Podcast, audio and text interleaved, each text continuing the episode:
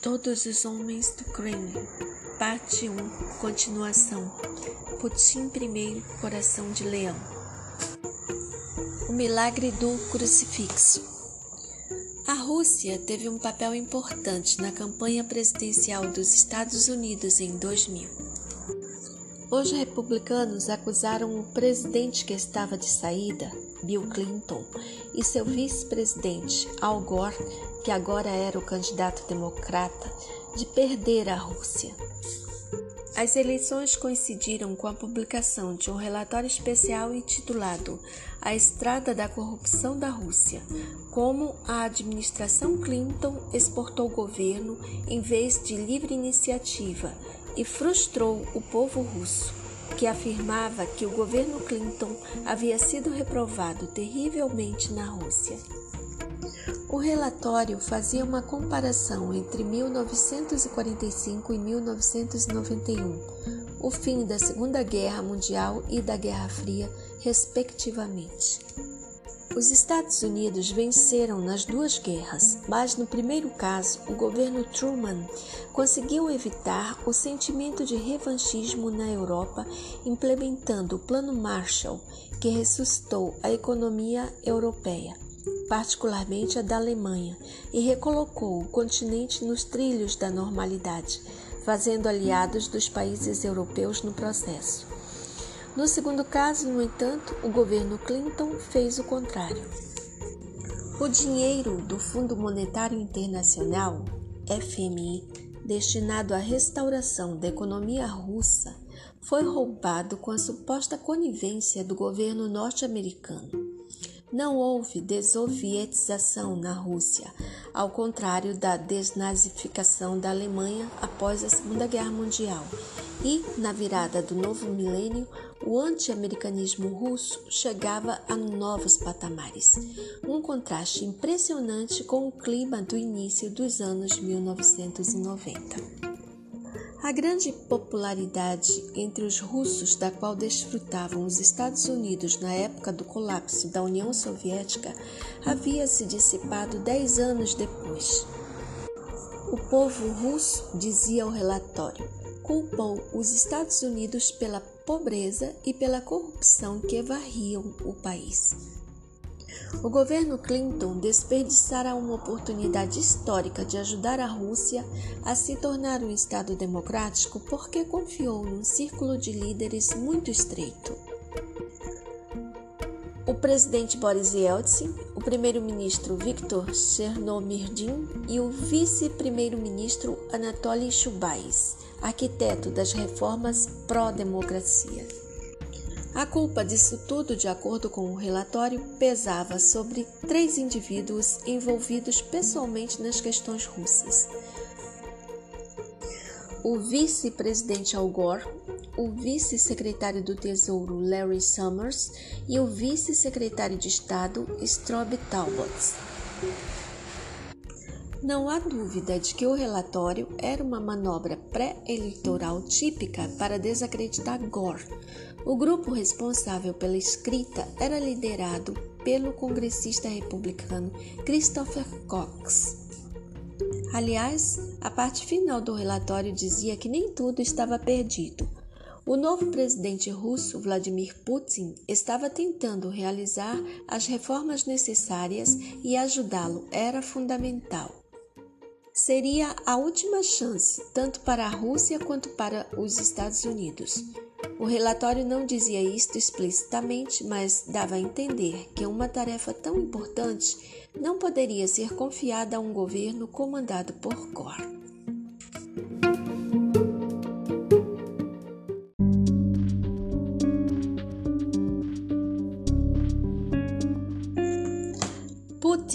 Especialmente seu braço direito, Voloshin, que falava excelente inglês, eram parceiros potencialmente desejáveis para Washington. De acordo com transcrições de conversas telefônicas entre Clinton e Blair divulgadas em 2015, o presidente dos Estados Unidos achava que Putin tinha um potencial enorme. Ele é muito inteligente e ponderado Podemos fazer muita coisa boa com ele. Depois acrescentou: Ele costuma ter objetivos honráveis e diretos, mas ainda não se decidiu. Poderia ceder um pouco à pressão da democracia. Alexander Voloshin se dava muito bem com Larry Summers, melhor ainda com Strobe Talbot, e sabia como construir relações com o possível governo de Gore. Muito menos se conhecia sobre o candidato republicano, George W. Bush. Desse modo, Voloshin decidiu enviar uma grande delegação do Unidade para participar da Convenção Nacional do Partido Republicano em agosto de 2000, em que Bush seria nomeado como candidato republicano.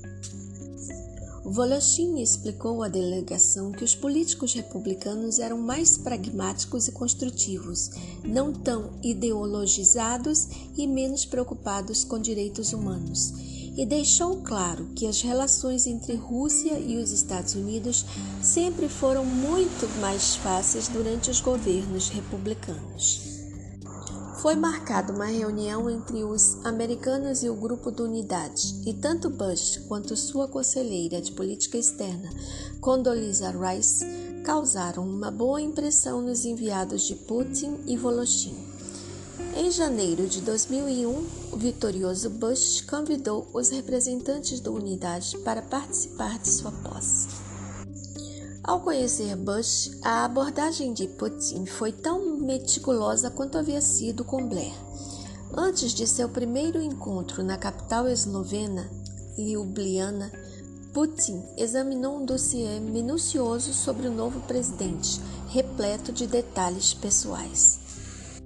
O que mais lhe chamou a atenção foi que Bush adorava álcool na juventude mas aos 40 anos tinha parado de beber e se tornado profundamente religioso. Assim, durante a conversa inicial no encontro em Ljubljana, Putin contou uma história pessoal para Bush. Disse que já tivera uma taxa nos arredores de São Petersburgo, que alguns anos antes fora destruída por um incêndio. Felizmente, nenhum familiar tinha se ferido. Como por milagre, o único objeto que sobreviveu ao fogo foi um crucifixo que sua mãe lhe dera de presente. O incidente o convenceu de que milagres acontecem, concluiu Putin. Bush, temente a Deus, se sentiu profundamente comovido. Olhei bem nos olhos dele. Para mim, um homem honesto e confiável, e tivemos um diálogo muito bom. Consegui sentir a alma dele diria Bush depois daquele primeiro encontro memorável. O novo presidente dos Estados Unidos também achava necessário se envolver com Putin em nome de boas relações futuras. Bush pensava que a Rússia poderia se tornar um país europeu típico como a Alemanha, não uma superpotência como os Estados Unidos ou a China, mas uma nação próspera normal. Em meados de 2000, Putin tomou a decisão de fechar todas as bases militares no exterior que a Rússia havia herdado da União Soviética, incluindo as do Vietnã e de Cuba. Agentes militares e de inteligência ficaram chocados, mas ele explicou pacientemente que as bases tinham se tornado obsoletas havia muito tempo. O ministro das Relações Exteriores da Rússia, Igor Ivanov, explicou o raciocínio do Kremlin. Durante dez anos, nossa marinha não navegou no Oceano Índico, nem usou bases navais naquela região. Tampouco haviam sido usadas a estação de radar Lourdes, em Cuba, extremamente dispendiosa, nem a base naval em Ra, no Vietnã argumentou-se que era possível realizar muito mais coisas através da vigilância feita no espaço do que mantendo velhas bases soviéticas. Como de costume, os patriotas das Forças Armadas amaldiçoaram os líderes políticos por terem traído os interesses nacionais. O governo, no entanto, manteve sua decisão.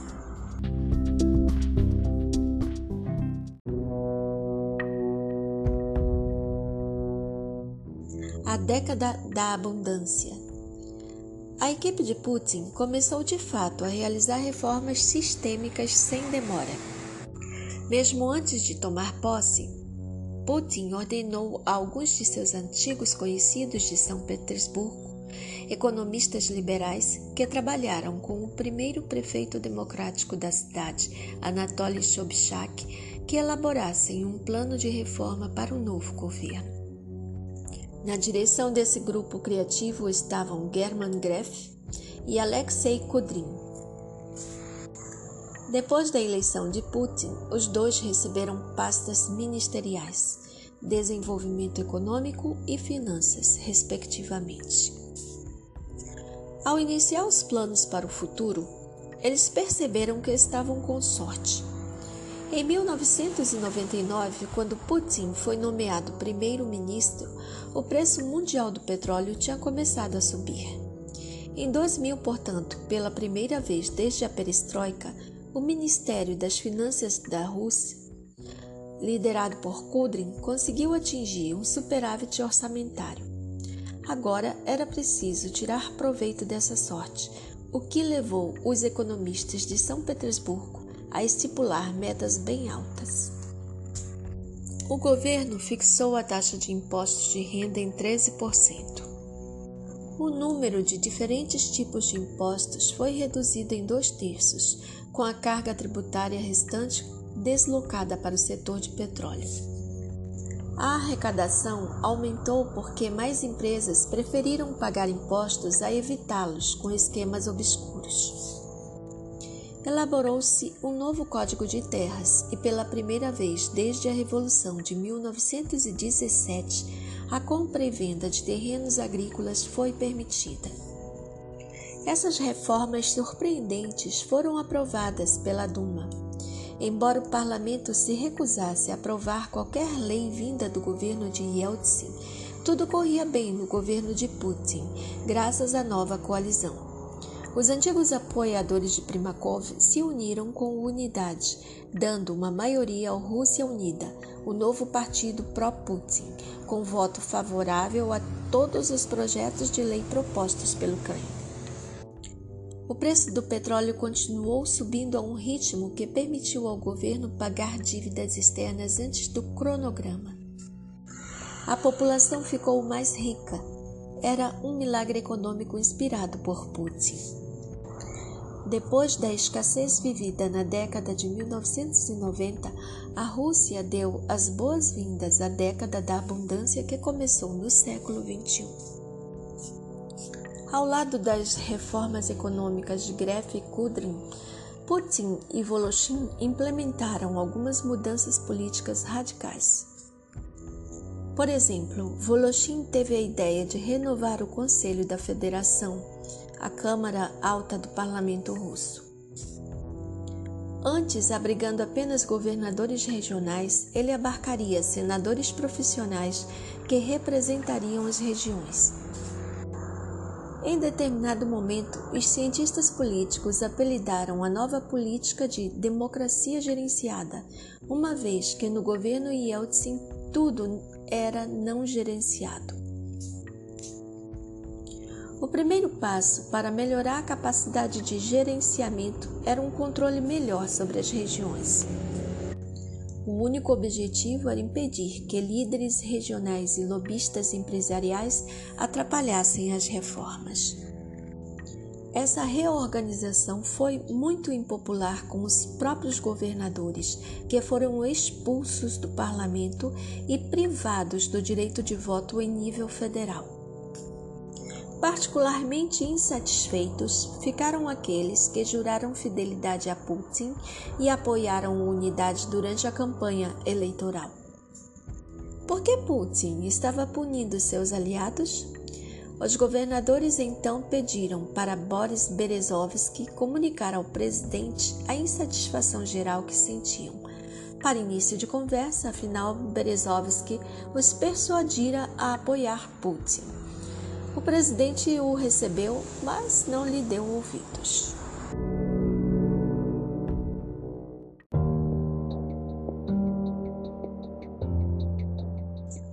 Apesar de alguns resmungos, as reformas foram apoiadas pela maioria do parlamento.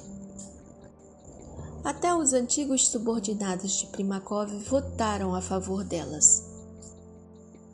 Para demonstrar sua lealdade ao novo governo, ex-membros do PTR estavam dispostos a votar em qualquer coisa.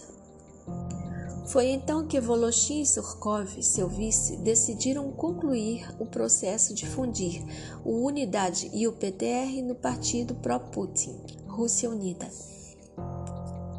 Concomitantemente a isso, todos os cargos na Duma seriam de redistribuídos, já que o acordo anterior com os comunistas não era mais necessário. Na verdade, depois dessa derrota, os comunistas nunca se recuperaram totalmente. Eles deixaram de ser uma força política e se tornaram bastante inofensivos. Voloshin, não mais ameaçado pelo espectro do comunismo, abandonou os planos de mudar Lenin de lugar. Em vez disso, no final de 2000, o Kremlin teve a ideia de recuperar a representatividade dos símbolos do Estado russo. Ninguém cantava o hino nacional havia 10 anos simplesmente porque ele não tinha letra. Em novembro de 1990, o Soviete Supremo da República Socialista Federativa Soviética da Rússia, RS FSR, adotou como hino uma melodia instrumental criada pelo grande compositor russo do século XIX, Mikhail Glinka. Voloshin não gostava, tampouco Putin. Para eles, a melodia era fria demais. Os dois então fizeram uma lista longa de hinos alternativos, composta principalmente de antigas marchas militares. No último minuto, no entanto, Putin descartou todas as opções. Decidiu recuperar o antigo hino stalinista, mas com uma nova letra cuja composição seria confiada ao autor da versão anterior, o poeta soviético Sergei Mikhalkov, pai de Andrei Konchalovsky, que dirigiu o Guerra e Paz no Teatro Mariinsky, e Nikita Mikhalkov, também diretor de cinema. Voloshin, que odiava os comunistas, não gostou da decisão. A família previu que a escolha seria um golpe muito duro para Boris Yeltsin, agora aposentado, por causa de seu ódio ao comunismo e aos símbolos soviéticos. Voloshin, que odiava os comunistas, não gostou da decisão. A família previu que a escolha seria um golpe muito duro para Boris Yeltsin, agora aposentado, por causa de seu ódio ao comunismo e aos símbolos soviéticos. Mas Putin convenceu seus conselheiros de que o novo hino ajudaria o processo de reformas. Uma vez que era inevitável realizar reformas econômicas dolorosas, como o cancelamento planejado de uma série de concessões e privilégios para os aposentados, algo típico dos soviéticos, melhor não aborrecer o povo por algo sem importância. Que os idosos se orgulhem e o Kremlin guarde energia para reformas liberais e desregulamentação, aconselhou Putin. Voloshin concordou. Para o bem do programa de reformas, a Rússia cantaria o hino soviético.